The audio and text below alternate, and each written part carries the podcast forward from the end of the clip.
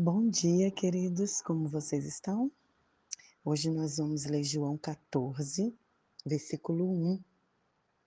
Jesus está conversando com seus discípulos e ele diz assim: Não se turbe o vosso coração. Credes em Deus, credes também em mim.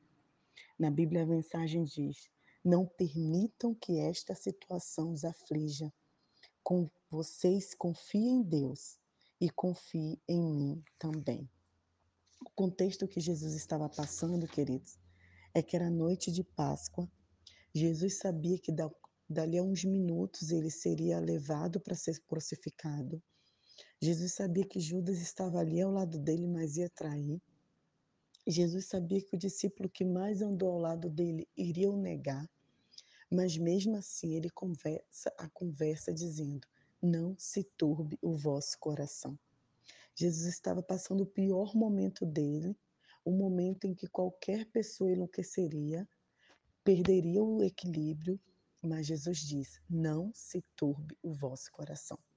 Engraçado que eu tenho milhões de anos de cristã, e a primeira vez que eu fui de fato pesquisar o que significa turbar no dicionário, essa palavra. E turbar, querido, significa escurecer, agitar, perturbar, desassossegar, atrapalhar-se. Então Jesus estava dizendo: olha, não se agite, não se perturbe, não desassossegue. Se fosse na linguagem da, da minha região, ia dizer: não se aveste, né? se acalme, credes em mim. Qual é como saber e qual é o segredo para quando a gente estiver passando por momentos de aflições, aquele momento que você pensa que você vai sucumbir, que você está angustiada, mas aí você lembra dessa palavra de Cristo e o que que ele disse? Creia em Deus, creia em mim, no Senhor Jesus Cristo. E o mais interessante é que a conversa com os discípulos continua. E lá no versículo 27, ele fala a mesma coisa. Deixo-vos a paz, a minha paz vos dou. Vos dou. Não vos dou como o mundo dá.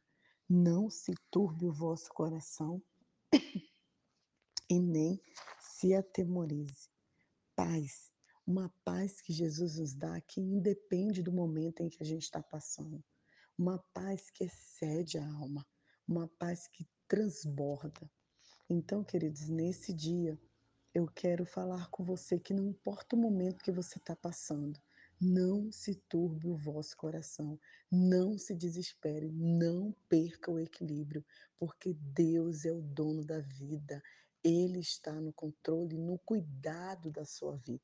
Confie no Senhor, entregue sua vida ao Senhor. Quando Pedro conseguiu andar sobre as águas, ele andou no mar porque ele estava olhando para Jesus. Quando Pedro parou de olhar para Jesus, se lembram dessa história? Que ele olhou para os lados, ele, ele viu as ondas, ele viu os problemas, ele viu o desespero, ele sucumbiu e quase se afogou. Então, eu quero dizer para você para não perder os olhos de Jesus. Jesus nos dá essa paz. Ora ao Senhor, fala: Senhor, me dá paz me tira essa ansiedade, me tira esse descontrole, me tira esse desequilíbrio, me dá a sua paz. Porque a paz que Jesus dá é uma paz diferente. Não é uma paz que a gente busca em ideologias, não, não é uma paz que a gente busca na yoga, não é uma paz que a gente busca na natureza, é uma paz que só Ele pode nos dar.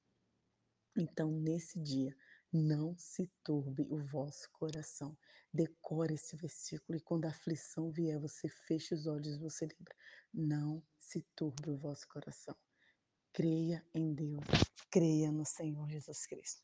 Que Deus abençoe sua vida, o seu coração. Fique com essa palavra. Não escureça, não se agite, não se desassossegue. Confie e entregue-se ao Senhor. Nai Duarte, Moçambique.